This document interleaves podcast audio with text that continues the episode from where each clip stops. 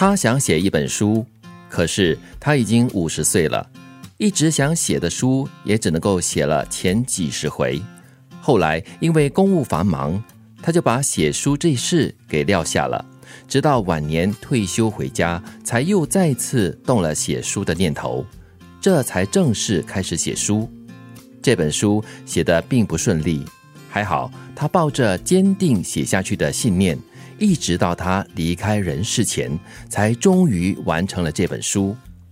八十二岁那年，他去世了，他的书流传下来了。他叫吴承恩，他的书叫做《西游记》。其实如果没有提到这个故事，我还倒不知道吴承恩原来写这本《西游记》写的这么艰苦，就是写写停停，停停写写，到最后终于把它给写完了，然后流传到现在。哇，真的是拍了电视剧又拍了电影啊，好多好多版本哦。还好他也是听听而已，不过还是继续写了。是，虽然写的有点长，呃，我是说花了很长的时间 在写哈。对，不过至少就留到了今时今日啊，流传下来。真的，他这一本《西游记》真的是流传到很多个版本，然后很多故事都一直在流传下来，语言也有。对，然后大人小孩都很喜欢嘞。你看周星驰拍的那个《西游记》，是很多人心目中的非常经典的爱情片。嗯，其实呢，就是提醒我们说，很多事情呢，我们看的好像不太可能，对我们做不到的，我们常常会画地自限，会告诉自己说。啊，不可能的啦！我绝对做不到这件事情的。对，或者是就是你想要做，但是一直被耽搁了，然后就忘了最初想要做的东西，或者是你最初的理想是什么东西。嗯，还好这个吴承恩到最后呢，还是坚持的写下去，然后我们才会看得到《西游记》这么一个伟大的一个小说。我猜想每个人都有不同的梦想，那么这梦想啊，有长远的。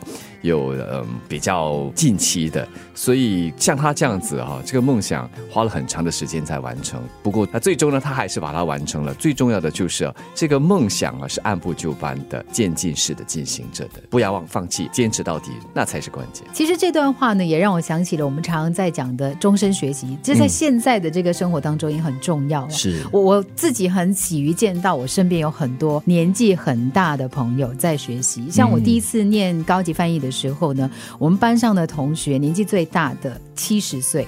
然后我第二次就是上我的硕士班的时候呢，班上年纪最大的同学大概六十几岁，对他们其实，在自己的那个专业领域呢，有一定的那个成就。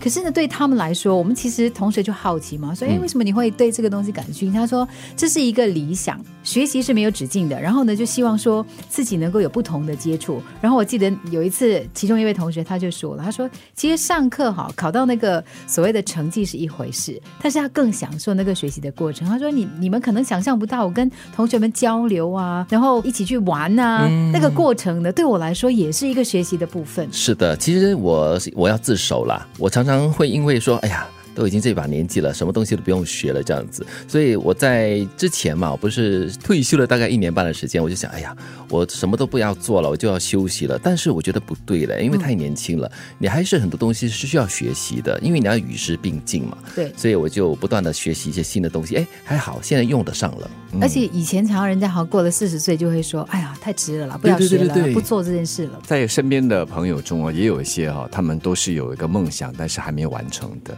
呃，不晓得什么时。候完成了，最重要的是，如果他不放弃的话，可能真的有那么一天，当他退休了之后再来追逐也不错了。最主要就是要保持着这样的一个理想，因为吴成就是最好的例子了。再不然的话，可能就是有些梦想、有些事情是花一辈子来完成的，他这个时间的年限是很长很长的，所以也不嫌晚了。嗯，不要用你的年龄来告诉你自己你做不到。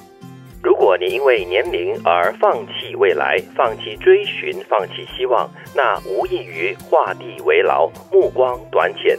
因为成功从不放弃任何一个有志气的迟到者。